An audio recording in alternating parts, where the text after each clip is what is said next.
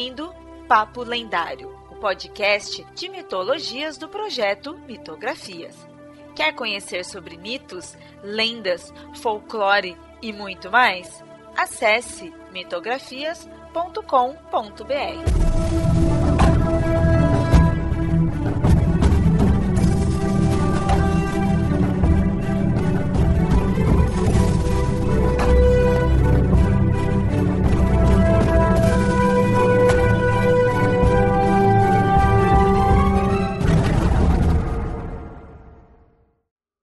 ouvinte! Sempre avisando, esse episódio foi publicado primeiramente lá no canal do Mitografias no YouTube. Se inscreve e curte os vídeos lá também.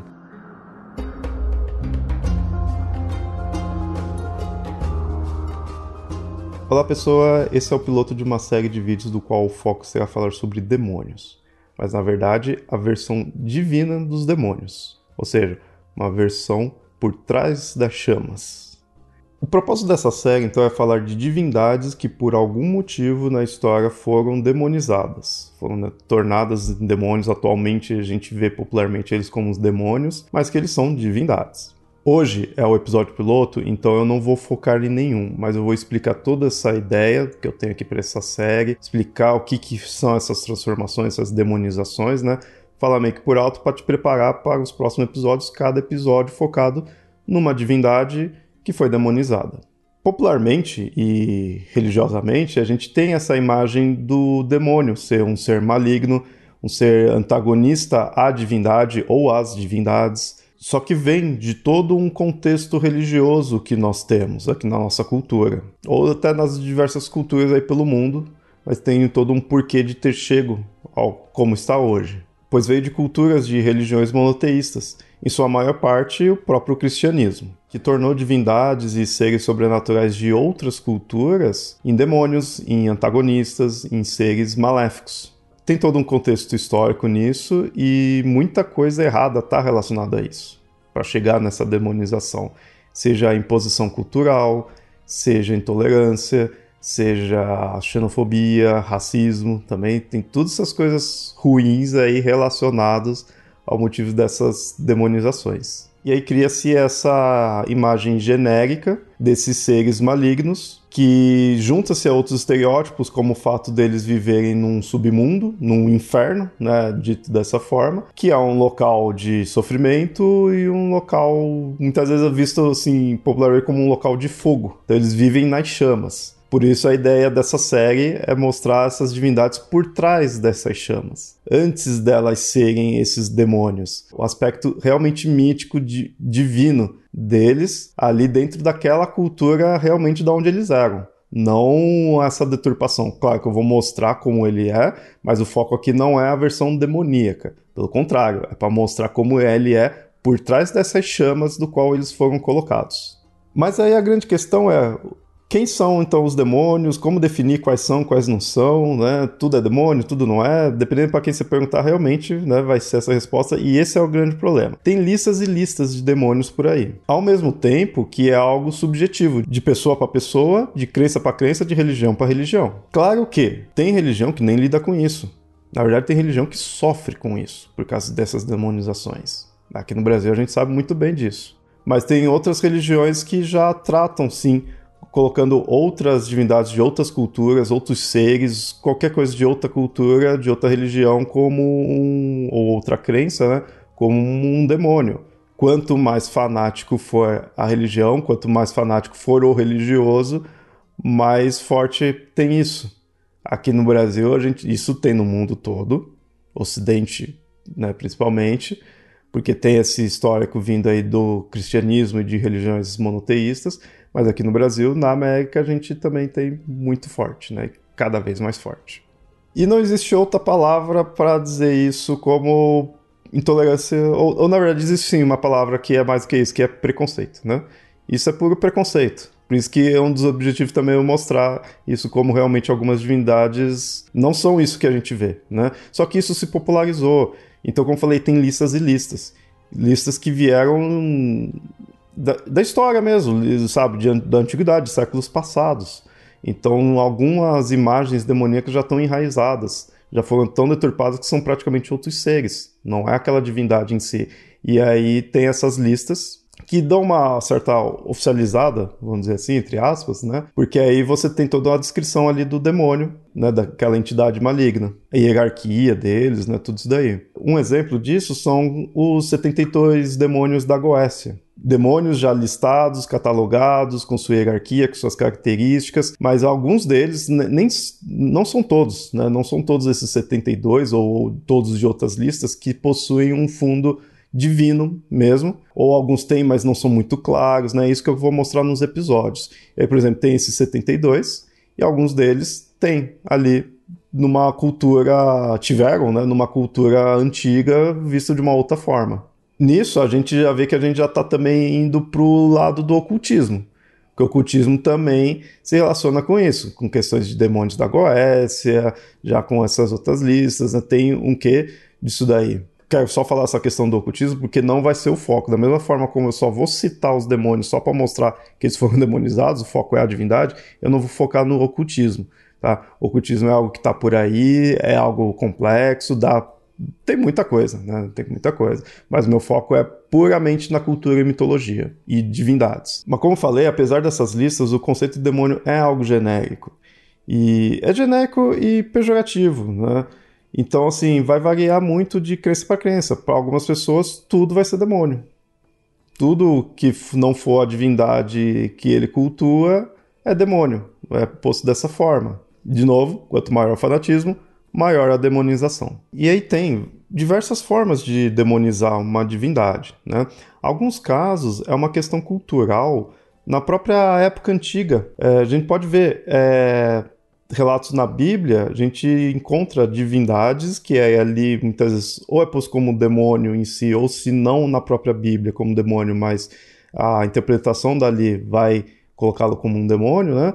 Por ele não ser a divindade principal, não ser Deus. Então demoniza-se ele. Pode ver que isso ocorre com divindades e culturas e crenças da região do Oriente Médio, que era onde estava ocorrendo toda essa salada aí de diversas culturas, né, diversos deuses diferentes. Um exemplo disso é o Baal, um dos melhores exemplos dessa questão de divindade demonizada. E, pessoalmente, uma das divindades que eu mais adoro. Eu acho muito interessante o Baal. Com certeza vai ter um episódio aqui dele sobre isso, e na verdade vai ter vários, porque Baal é uma divindade que eu acho é muito, muito interessante. Vale a pena falar muita coisa dele. E aí outras demonizações a gente tem a partir dessas listas que eu falei, que são os grimórios, são esses livros que muitas vezes é da Idade Média para frente e que aí foi listando e aí definindo as características, como eu tinha falado anteriormente. Essas listas, elas acabam tendo um, um um peso histórico, né? Porque é, é, um documento histórico ali. Teve um porquê de ser criado, tá datando algo em si. Então elas são importantes para ser estudadas e elas firmam essas listas de demônios. E, por exemplo, Baal aparece ali também. Ali que normalmente coloca-se a hierarquia, as características. Outras vezes você vai ver por aí dizendo que determinado ser ou divindade é um demônio muito por causa do, das funções dele, dos aspectos, que lembraria, teria uma certa relação com os aspectos que atualmente a gente põe como um demônio. Quer ver um exemplo disso? O Cérbero. O Cérbero é um cão na mitologia grega. Em si não ser um cão assustador, né? Na mitologia grega, de três cabeças. Não é um demônio, na verdade. É que esse demônio é uma coisa atual, né? Então, assim, ele não é chamado assim, como demônio.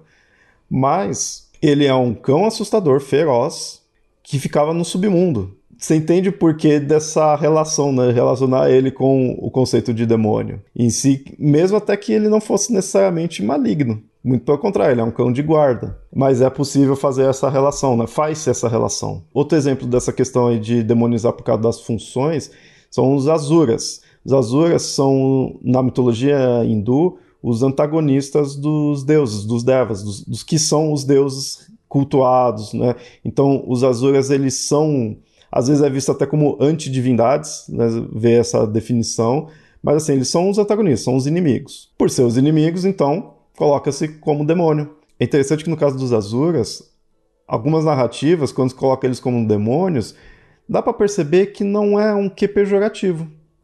todos os outros momentos aqui que eu fui falando, eu fui pondo isso, né? Que essa demonização é algo ruim, tudo em si.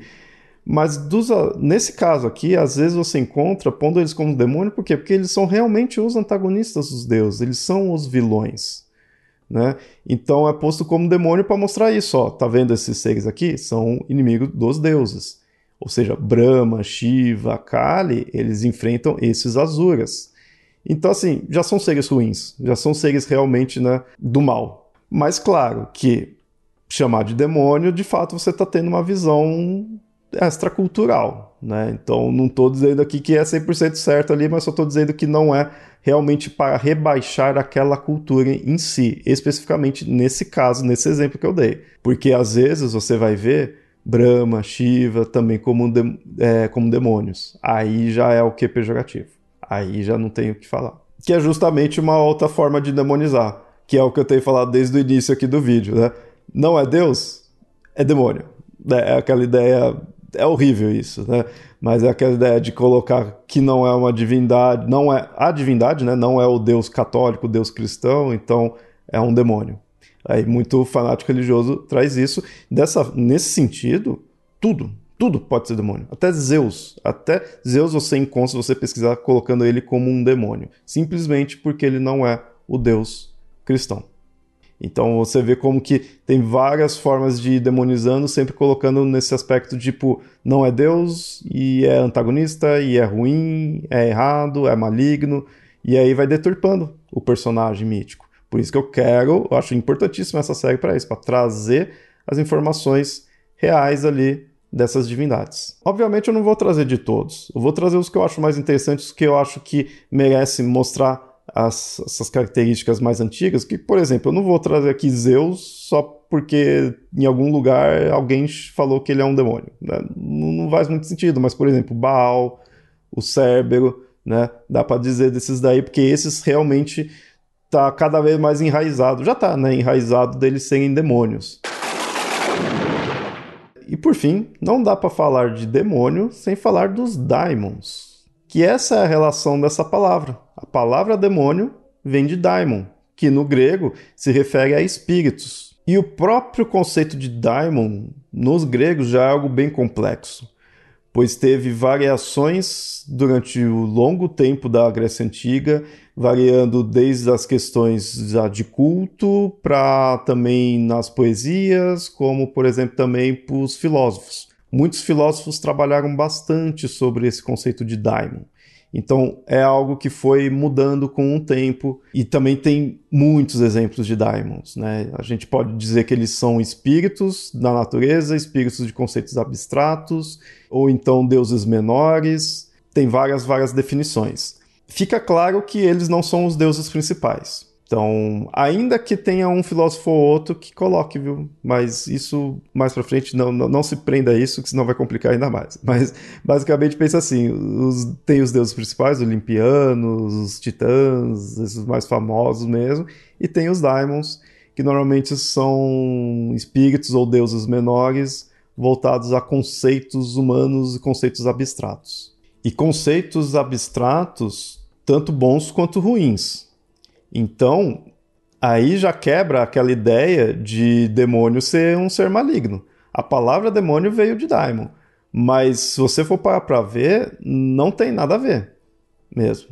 Tem alguns que você vai ver e você vai relacionar com um demônio por essa imagem pejorativa e popular que a gente tem, né, que ele representa um aspecto ruim, é algo maligno, algo danoso para nós humanos. Então, até que está mais próximo do que a gente vê como um demônio mas não são todos assim. Por exemplo, lembrar que um é o, o Epiales, por exemplo, ele acho que é o Daimon do Pesadelo.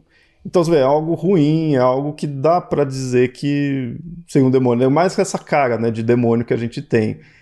Ali, ok, faz, tem mais lógica esse pensamento.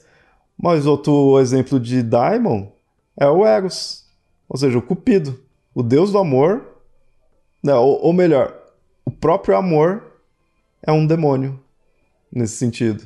E aí também eu vou deixar para falar dos Diamonds mais a fundo num episódio específico deles, dessa série, porque como eu falei, é bem complexo, tem muitas e muitas versões e variações e exemplos né, de Daimons, tanto bons quanto ruins, né, os Eudaimons e os Cacoddaimons, divide, alguns casos divide assim, tem muita coisa, então eles também merecem um episódio próprio deles. Porque nesse vídeo foi só para apresentar mesmo, né? Espero que você tenha entendido a proposta. Eu quis deixar bem claro, né? Mostrar como essa questão de demônio é algo pejorativo, é algo danoso. Eu, eu pessoalmente considero danoso, ele quebra muita informação que a gente poderia estar tá pegando aí, é o que eu quero trazer, mostrar essas divindades, como elas foram realmente.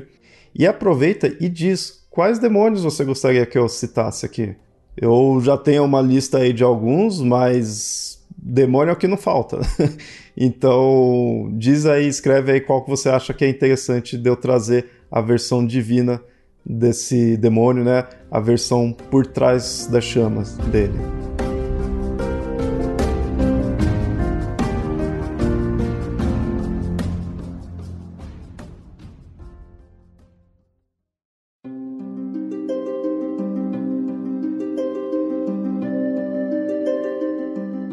Olá, ouvinte, gostou do programa? Espero que sim. Se gostou mesmo, considere apoiar o Mitografias em catarse.me mitografias ou apoia.se mitografias. Tais apoios são importantes para manter esse projeto no ar. Caso queira fazer um apoio único, pode enviar um Pix. A chave é mitografias.gmail.com. Outro recado é que esse episódio foi originalmente publicado no YouTube. O link estará no post para você assinar o canal. Além disso, siga nas redes sociais, assim estará sempre em dia com todas as publicações. No Facebook você encontra como facebook.com.br papo lendário e no Twitter e no Instagram você encontra como arroba mitografias. Por hoje fico por aqui e até o próximo episódio. Até mais!